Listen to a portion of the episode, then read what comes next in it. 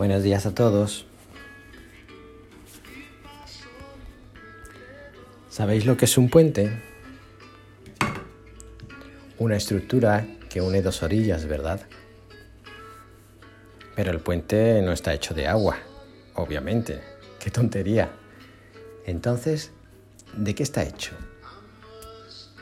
Precisamente de materiales que se asientan en cada una de las orillas, básicamente de tierra, piedras, etc. Y las que son, los que son de hierro, pues con cimientos de arena y piedras. En definitiva, un puente que une dos orillas sustancialmente está hecho y contiene materiales de ambas orillas. Sería más que hermoso, sería pura esperanza viva para nuestra vida mirar a Jesús como un puente. Un puente entre dos orillas. Una orilla es Dios y la otra la humanidad. Quizás me equivoque, pero si Jesús es puente, estamos llamados a serlo nosotros también. Ser puente entre cada una de las realidades particulares que se dan a nuestro alrededor y Dios. Ser puente, como no cabría de otra manera, es asentarse en ambas orillas, es decir, conocer a Dios, obviamente hasta donde Dios quiera que le, que le conozcamos, y conocer la otra orilla, la del hombre. A Dios lo conocemos a través de su gracia. El camino que andamos nosotros mismos es instrumento para un Dios que no solo nos busca, sino que se deja encontrar. Al hombre, ay el hombre, Conocer la realidad particular del hombre requiere casi sin lugar a dudas de la gracia de Dios, pues ¿qué hombre sería capaz de vivir en primera persona la realidad del otro si antes no concibe a ese otro como hermano, más aún como parte de su realidad en Dios? Y para esto, antes Dios, antes el amor por encima de todo. Dicen que los sacerdotes son puentes, puentes entre Dios y los hombres.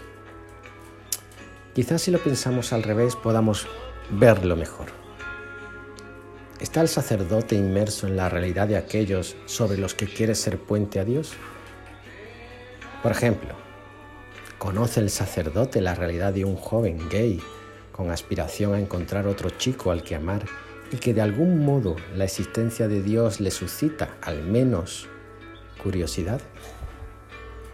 Siendo aún más explícito, ¿está el sacerdote tan predispuesto en su actitud a ser puente entre un chico gay y Dios que obvia la connotación sexual de ser gay y se baña de la variada, rica y hermosa y cruel y áspera realidad de este chico?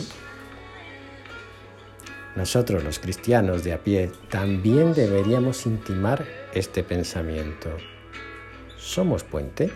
¿O somos retroexcavadoras capaces de ahondar más para que las orillas se distancien más aún? El puente está en el medio, uniendo las dos orillas. Jesús es Dios y es hombre, es de nuestra carne y sangre. Por eso nos conoce, nos comprende y siente compasión por nuestras miserias. Pero además Jesús, que participó también de nuestros sufrimientos, padeció la muerte en beneficio de todos. Su, llamémosle, solidaridad con nosotros, lo llevó a una muerte por la que fuimos liberados de aquellas miserias y de la misma muerte en cuya raíz estaba el pecado. Ahora bien, ¿puede la muerte de alguien liberar de ella a los que la ven como un estigma? Pues solo cuando es consecuencia de una vida entregada al proyecto amoroso de Dios, que quiere que todos los hombres se salven y les abre las puertas de su propia gloria.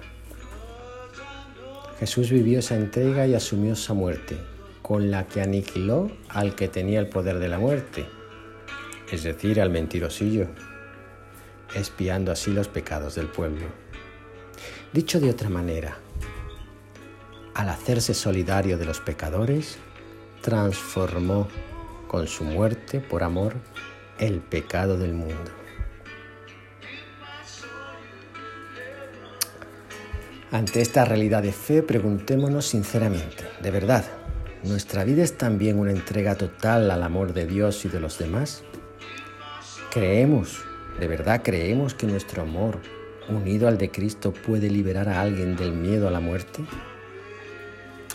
Curiosamente siempre volvemos al punto de partida.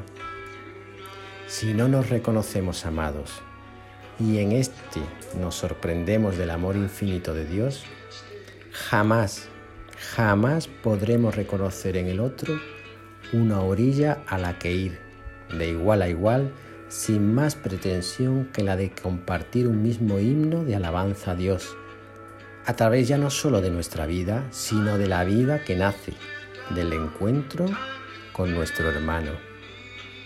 Un hermano que quizás, a su vez, sea puente para nosotros en un mayor conocimiento del amor de Dios hacia nosotros. Ánimo, os quiero mucho.